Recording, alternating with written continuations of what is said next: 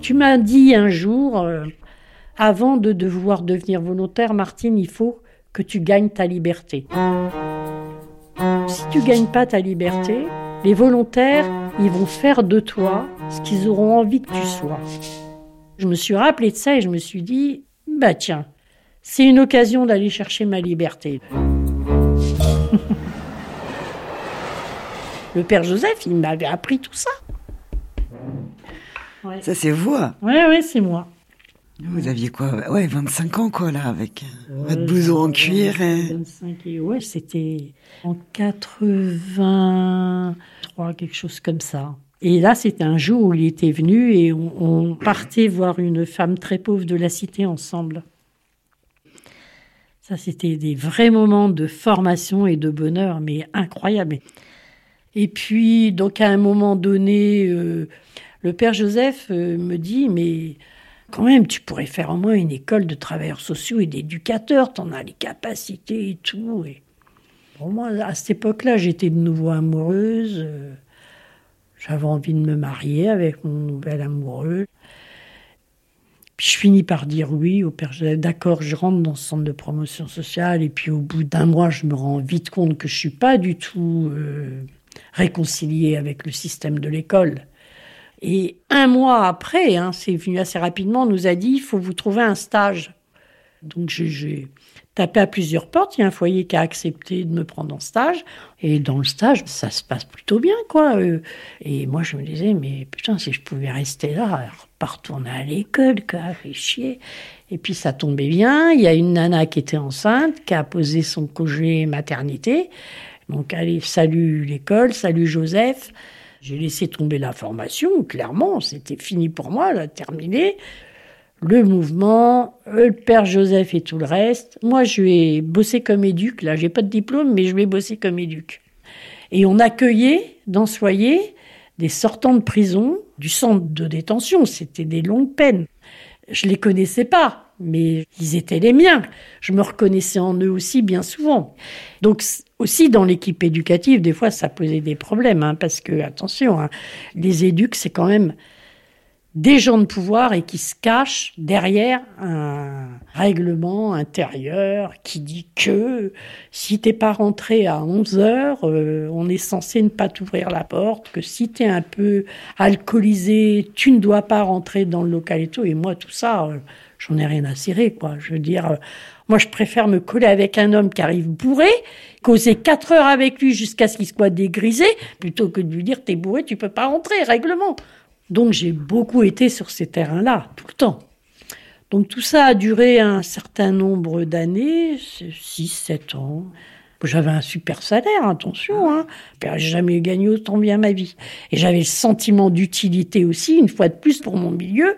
Mais à un moment donné, ils ont senti qu'on risquait de mettre un peu le, le feu à la maison.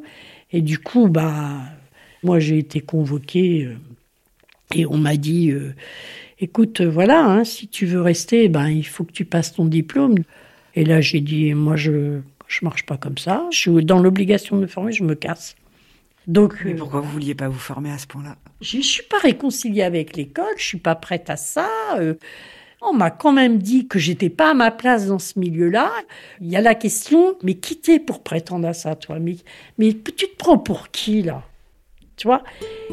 Et ça, dans ma tête, il y a souvent eu ces duels-là entre oui, je sais que je peux le faire, et puis cette petite voix qui dit mais attends, t'es en train de jouer quel jeu? Tu te prends pour qui, toi? Retourne là d'où tu viens et vas-y, ferme-la un peu. C'est quelque chose de pas simple hein, de se débarrasser de, de, de de l'imposture et tout ça. C'est très compliqué. Je retourne à la case départ. Bon, j'ai deux enfants. De nouveau, je suis toute seule. euh, et je galère, et je galère, et je galère. Et voilà, et de la plonge, et du ménage, euh, et du service en restauration, euh, de la personne. je me démerde. Et puis, une fois encore, un nouvel homme, un beau gars, grand, très beau. Et nous voilà ensemble, et voilà le troisième enfant qui arrive. C'est quand même compliqué entre lui et moi souvent. C'était un révolté de la vie. son histoire est aussi une histoire difficile. Hein. Une maman qui était bonne chez un notable, qui l'a mise enceinte. Elle s'est trouvée dans un foyer euh, mères. Elle a accouché donc de son fils et trois mois après s'est suicidée euh, et lui a grandi en famille d'accueil avec un peu comme une haine des gens riches. Et ensemble, on a commis des délits. Lui, il travaillait pas, hein, et, je pense que ça, c'était pas dans sa vision des choses. Toujours est-il qu'on s'est trouvé embarqué à faire des conneries, à, commettre des vols. On était dans un système de vol de cartes bleues. Les cartes bleues, vous les piquiez aux gens ou vous les piquiez dans les... Non, on les piquait dans les voitures. On n'est pas devenu milliardaire, hein. loin de là. C'était pour vivre et pour rendre heureux les nôtres. Je suis pas fier de ça, mais j'ai pas non plus honte. Hein. Ça fait partie de mon histoire et je l'assume. Comme on dit, on s'est fait serrer à un moment donné, garde à vue et la prison. On a été en prison tous les deux, lui d'un côté et moi d'un autre.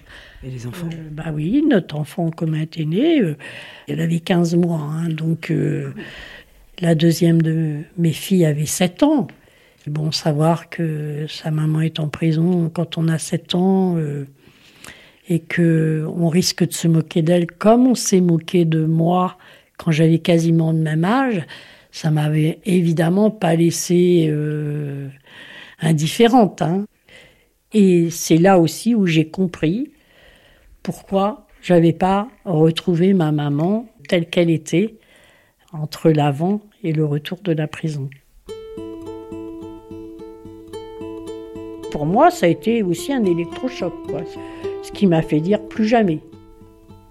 Plus jamais je ne vivrai la prison. C'est des moments euh, pas faciles.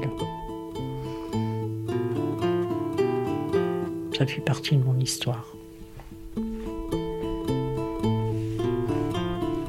Vous aviez quel âge à ce moment-là, quand vous êtes retrouvé euh, incarcéré euh, C'était en 91. Un peu moins de 40 ans. Oui, c'est ça. J'ai aussi rencontré la misère, la grande misère, et j'ai aussi soutenu euh, surtout une femme en prison, avec qui je suis restée amie et quelqu'un qui avait commis des délits autres que les miens, hein, qui est passé en assise et tout, mais une femme de la grande pauvreté. On continue à se voir, parce que c'est quelqu'un de formidable, tout simplement. Mais la vie l'a amené à poser un acte euh, pas très beau, mais la vie, pour moi, n'a pas fait d'elle quelqu'un d'inhumain et d'un monstre. Elle est tout, vraiment tout, tellement tout sauf ça. J'ai aussi vécu ça avec, euh, avec des gens. Ouais. Et quand je suis sortie, j'ai dit bon allez, ça c'est terminé, c'est plus jamais ça. Et en fait, on a fini par se séparer, mon compagnon et moi.